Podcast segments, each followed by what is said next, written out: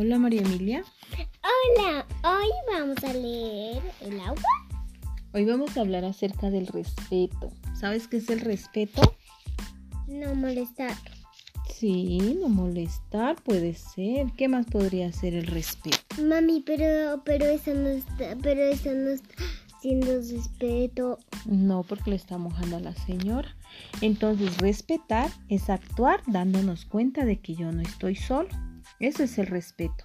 Cuando yo miro, observo y veo que hay más personas a mi alrededor. Mami, yo tengo yo te respeto a ti. Claro. Pero yo solo te pregunto si podemos jugar. Sí.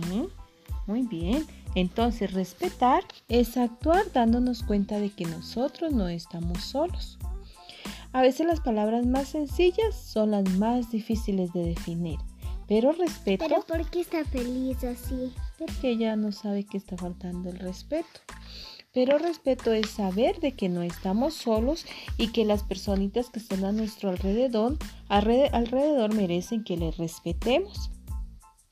Es cierto que debemos respetar y que también al niño, también nosotros le debemos el señor respetar. le está gritando allá. Sí, le ¿Por está diciendo, le está gritando? le está diciendo, cállate, ya no pongas esa música a todo volumen. Pero así como los niños deben respetar a los adultos, los adultos también deben respetar a los niños. Entonces nosotros, ¿cuándo será que empezamos a respetar, María Emilia? No haciendo esto. ¿Cómo voy a aprender la tele si yo no puedo? Desde el principio toca respetar. Siempre que tengamos una persona a nuestro alrededor, nosotros ¿Qué, tenemos ¿qué que está respetar. este señor? Ya te voy a leer este cuento.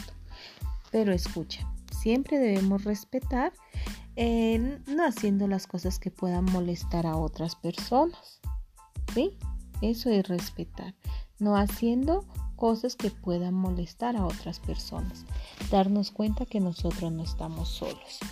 Entonces, ahora te voy a leer una que se llama El plato de madera. Dice, pobre abuelo, había pasado la vida trabajando de sol a sol con sus manos. La fatiga nunca había vencido la voluntad de llevar el sueldo a casa para que hubiera comida en la mesa y bienestar en la familia. Pero tanto trabajo y tan prolongado se había eh, cobrado un doloroso tributo. Las manos del anciano temblaban como las hojas bajo el viento de otoño. Pero, ¿por qué? Pero le estás respetando. Ya vamos a leer. A pesar de sus esfuerzos, a menudo los objetos se le caían de las manos y a veces se hacían añicos al dar en el suelo.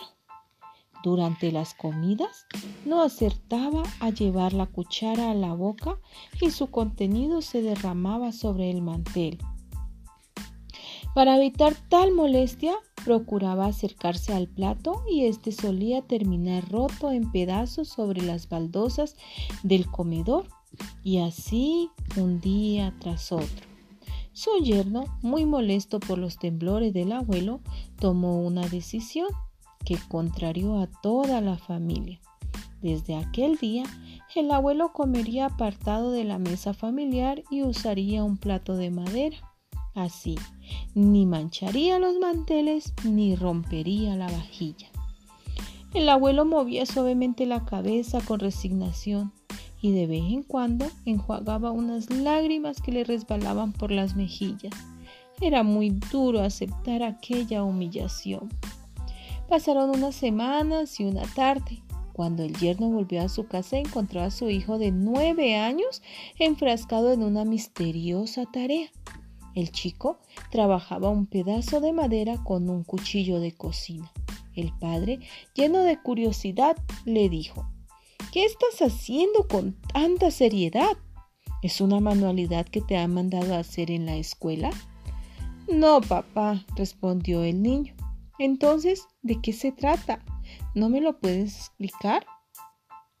Claro que sí, papá. Estoy haciendo un plato de madera para cuando tú seas viejo y tus manos te tiemblen. Y así fue como el hombre aprendió la lección y desde entonces el anciano volvió a sentarse a la mesa con toda la familia. debemos estar plenamente convencidos de que educamos en el 90% por lo que hacemos y el 10% por lo que decimos. Entonces, mira, María Emilia, resulta que esta historia dice que había un señor que estaba muy viejito. ¿Y por qué? Porque ya estaba viejito, se había puesto viejito. Y cuando comía se ¿Y le... por qué se ha puesto viejito? Porque ya tenía muchos años. Ah, Cuando las personas tienen muchos años se hacen viejitos.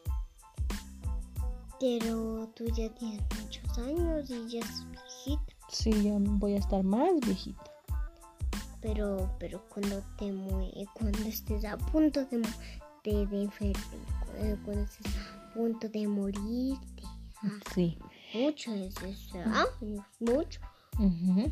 Entonces el viejito le temblaba así la mano, ay, ay, se le caía porque estaba muy, muy cansado de, de, de- de tanto trabajar. Y entonces el yerno le dijo, ay, no, a este viejito lo vamos a llevar por allá lejos a que coma porque todo lo rompe. Y se lo llevó lejos. Y entonces eh, el, viejito estaba muy triste y el niño se daba cuenta que el viejito estaba triste, entonces se puso a hacer un plato de madera. Y el papá le preguntó, mi hijo, ¿para qué haces ese plato de madera? Ay, papi, es para cuando tú también seas viejito y no se te vayan a, a estar rompiendo. Y ahí fue cuando ese señor entendió que todos nos vamos a hacer viejitos y que debemos el mismo respeto y que los padres educan con el em, con los actos, con lo que hacemos en un 90%. Y así fue la historia del plato de madera. ¿Qué te parece? Bien. Muy bien. Y entonces, eh, cuando nosotros tenemos un exceso de respeto, es cuando sentimos miedo, recelo, eh, respeto que deriva en complicidad por temor.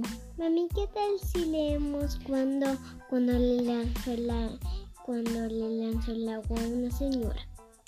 Ah, es que es solamente una imagen que está mostrando la falta de respeto. Chao amiguitos, ya nos veremos en el siguiente capítulo. Diga chao mi amor. pero mami, leamos, leamos, no. Ya, Leamos ya el- vamos a leer este. ¿Ok? Digan chao. Chao, amiguitos.